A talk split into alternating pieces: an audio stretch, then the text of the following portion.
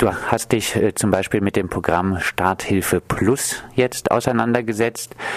Was ist denn daran äh, verkehrt, wenn Flüchtlinge, die in ihre Herkunftsländer zurückkehren, eine finanzielle Hilfe für den Restart erhalten? Ja, also das Starthilfe Plus Programm ist ja relativ neu. Das wurde ähm, Anfang letzten Jahres eingeführt. Die staatliche Rückkehrförderung gibt es ja durchaus schon länger. Und ähm, die sah erstmal vor, dass man bestimmte Reisekosten äh, bekommt äh, und eine gewisse äh, Starthilfe dann auch schon im äh, jeweiligen Herkunftsland. Und da könnte man ja erstmal sagen, ist erstmal nichts dran an, auszusetzen, dass man äh, Leuten, die halt tatsächlich zurückkehren wollen in ein anderes, also in ihr Herkunftsland, ähm, dass man die dabei unterstützt.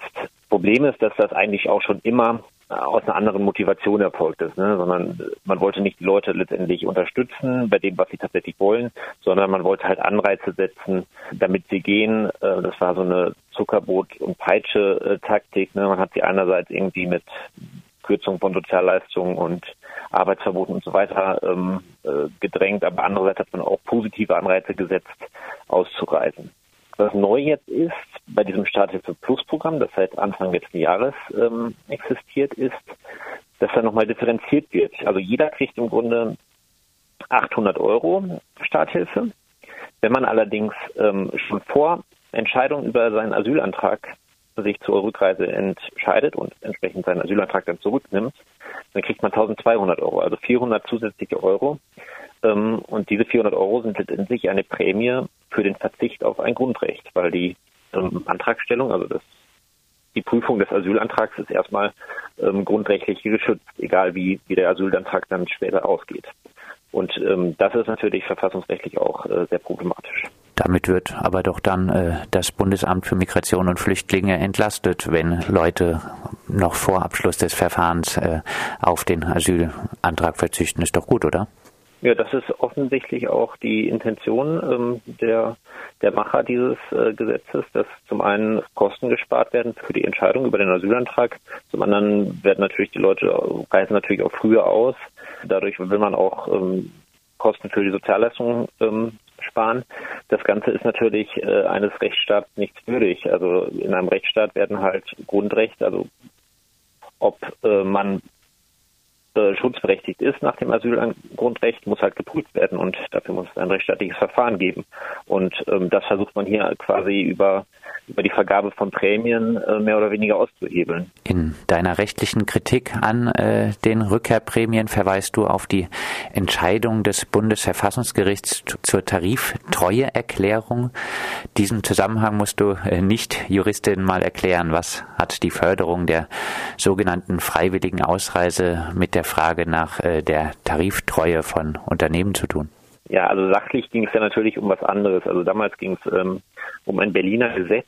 Ähm, da hat das Land Berlin gesagt, wir vergeben öffentliche Aufträge nur noch an Unternehmen, ähm, die nach Tarif bezahlen ihre Arbeitnehmerinnen und Arbeitnehmer.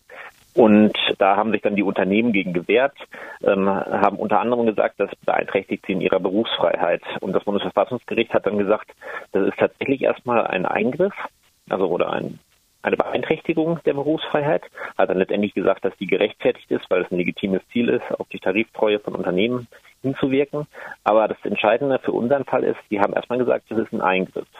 Also die Vergabe von öffentlichen Geldern, um letztendlich ein Verhalten zu lenken, ist ein Eingriff. Und wenn wir das jetzt über, auf die Rückkehrförderung übertragen, dann müssen wir auch sagen, die Vergabe von öffentlichen Geldern, also die Rückkehrhilfe, um die Leute zur Rücknahme des Asylantrags zu bewegen, das ist dann ein Eingriff äh, in das Asylgrundrecht. Und dafür braucht man dann halt normalerweise zumindest erstmal ein Gesetz. Das gibt es schon nicht. Und letztendlich ist ähm, ein solcher Eingriff auch von Artikel 16a Grundgesetz äh, nicht vorgesehen.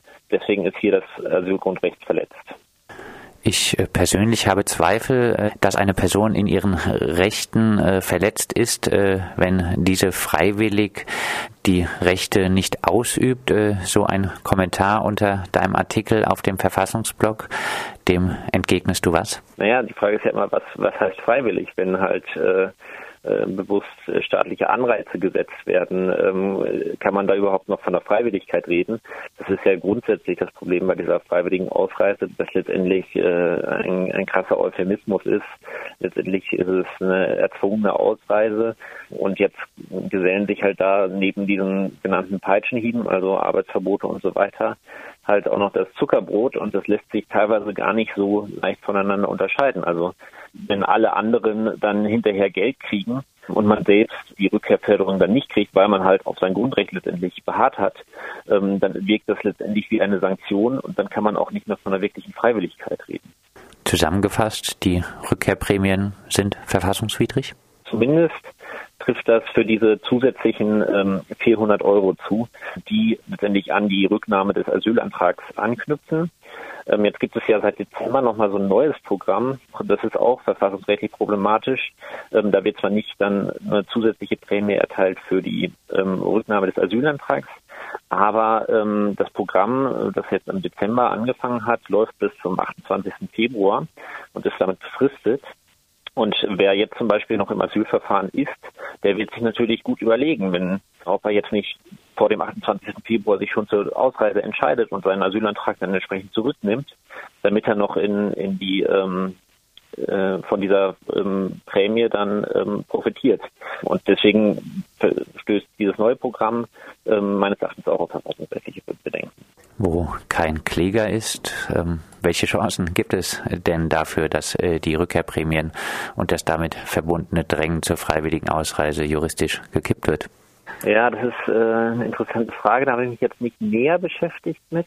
Möglich wäre es auf jeden Fall, dass man einfach mal versuchen würde, wenn man den Asylantrag nicht zurückgenommen hat, sondern erstmal eine Entscheidung abgewartet hat, dann wurde man abgelehnt, ähm, dass man dann letztendlich äh, die ganze Prämie fordert, also die kompletten 1200 Euro und sagt, ähm, das ist jetzt äh, quasi eine, wenn ich die, die 400 zusätzlichen Euro nicht bekomme, das ist letztendlich eine ähm, Ungleichbehandlung und ich werde da in meinen Grundrechten verletzt, weil letztendlich das Beharren, also die, die Wahrnehmung eines Grundrechts kann kein äh, legitimes Differenzierungskriterium sein.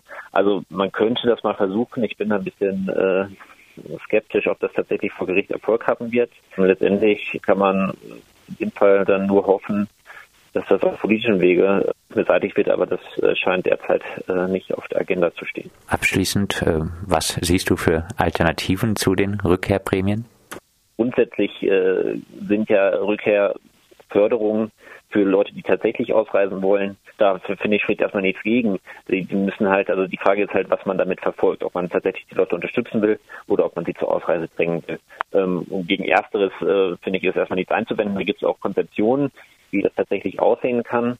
Ansonsten, ja, würde ich sagen, ist grundsätzlich eine Abkehr von dieser äh, Zuckerbrot- und Peitsche-Politik notwendig. Das heißt, ähm, die Leute sollten möglichst ähm, gleichgestellt werden. Also wer, wer hier ist, sollte ähm, nach Möglichkeit gleichgestellt werden und ähm, es sollte kein Druck ausgeübt werden, ähm, halt insbesondere auf Grundrechte zu verzichten, aber grundsätzlich äh, sollte kein Druck ausgeübt werden, dass die Leute ausreisen. Und wenn sie hier bleiben sollen, sollen sie hier bleiben. Das sagt der Jurist David Werdermann, ehemals aktiv im AKJ Freiburg. Mit ihm haben wir über die verfassungsrechtliche Bedenklichkeit der Prämien für die sogenannte freiwillige Ausreise gesprochen.